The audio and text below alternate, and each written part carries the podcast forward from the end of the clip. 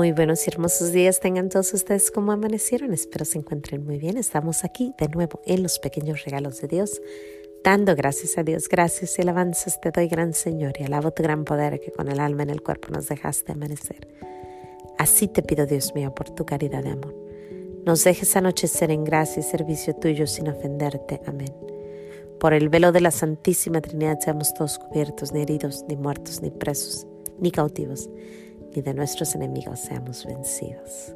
Pues aquí de nuevo en los pequeños regalos de Dios. Ayer no estuve con ustedes. Tengo a mi hija enfermita, la chiquita, y fue un día súper ocupado con ella, cuidándola y trabajando. Y bueno, fue bastante difícil. Así que te pido disculpas. Espero entiendas, comprendas, yo sé que sí, pero con eso también vamos a, te pido que reces por ella, también te pido que reces por dos amiguitas que tienen el cover ahorita, por favor, te pido mucha oración por ellas y también te pido que escuches muy bien esta plática que vamos a hablar porque es importantísima, importantísima, importantísima, te lo prometo. Hoy quiero hablar de un ministerio que se llama Las Siete Hermanas, un apostolado. The Seven Sisters Ministry. Hace mucho tiempo, hace como dos años, tres años, me invitaron a mí ser parte de un grupo de mujeres que rezábamos por nuestro sacerdote. A mí me tocó el sábado y yo tenía que rezar todos los sábados por mi sacerdote.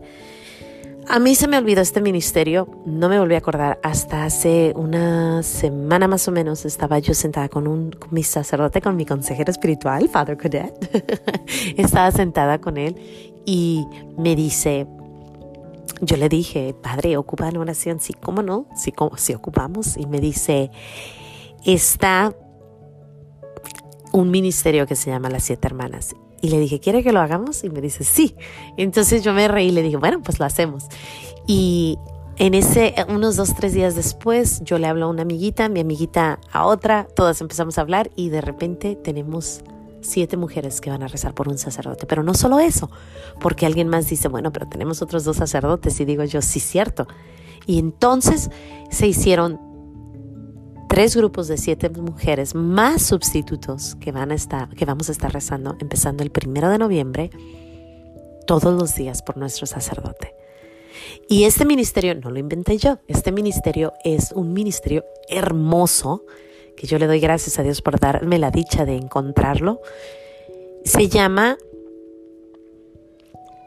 perdón, empezó en Michigan con una señora que tenía un hijo que iba a ser sacerdote pero estaba un sacerdote que le ayudaba a su hijo y ella, dando gracias a Dios por este sacerdote bueno que le ayudaba a su hijo que iba a ser sacerdote, empezó a rezar todos los jueves delante de la Eucaristía.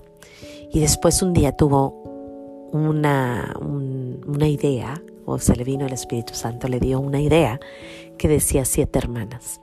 Y dijo, imagínate que tuviéramos a alguien siempre, todos los días rezando por nuestro sacerdote.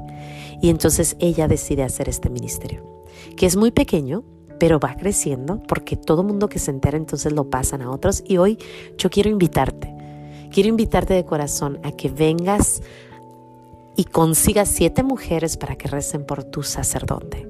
Siete mujeres. Puedes buscar este ministerio en línea, se llama The Seven Ministries, The Seven Sisters Ministry y está en español. Si buscas The Seven Sisters Ministry y buscas ahí, encontrarás que dice, eh, el, el librito está en español y lo puedes pasar, puedes invitar a tus amigas a rezar una hora delante del Santísimo si pueden, si no pueden pues en una iglesia, pero si no puedes ahí en el silencio de tu casa a las 3 de la mañana, 4 de la mañana, a las 5 de la tarde, a las 6 de la noche, a la hora que gustes, pero reza una hora por nuestros sacerdotes. ¿Por qué te estoy promoviendo que recemos por nuestros sacerdotes? Si nuestros sacerdotes no somos nada. Te lo digo de corazón, si los sacerdotes no somos nada, si un bebé no se bautiza, jamás se le quitará la mancha que tiene. La mancha que tiene. Si no sabías, eh, te voy a decir algo que a mí me sorprendió, que apenas aprendí. El bautismo es un exorcismo.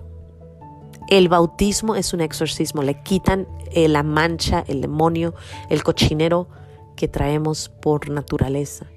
Y nos hacen hijos de Dios. Sin un sacerdote no podemos bautizar a los niños. Sin los niños bautizados todos nos vamos de pique. Sin un sacerdote no podemos consagrar a otros sacerdotes y no vamos a tener la misa. Se tiene que pasar de generación en generación. Sin un sacerdote no hay matrimonio y si no hay matrimonio no hay nada. Es el vínculo, es lo más precioso que tenemos. Sin un matrimonio no hay sociedad y eso se sabe.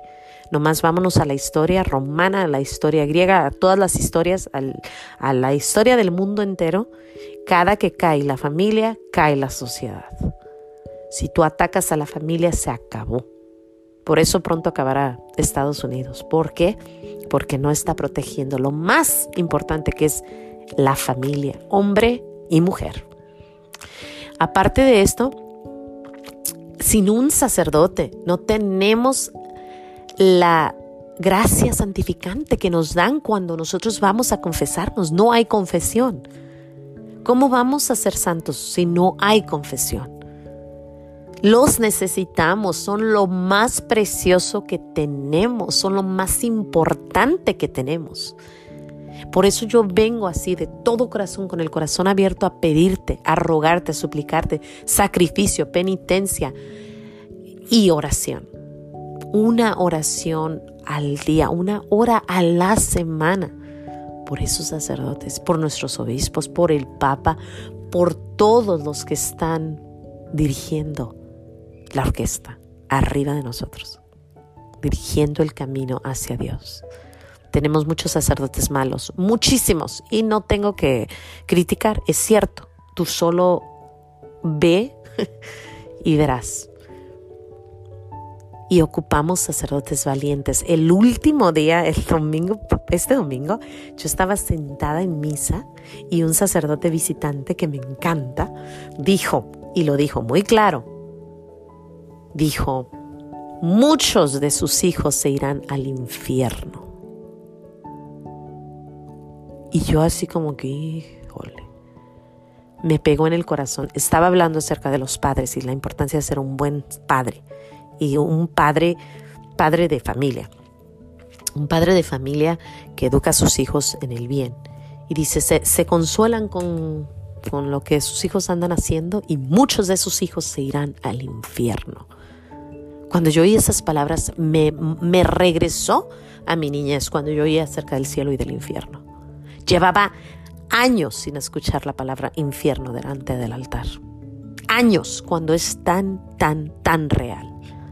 Tenemos muy pocos sacerdotes que dicen la verdad. Tenemos muy pocos sacerdotes que dicen, está mal el, el homosexualismo, está mal eh, el aborto, está mal. Eh, pocos, pocos sacerdotes se paran allá arriba y necesitamos valientes.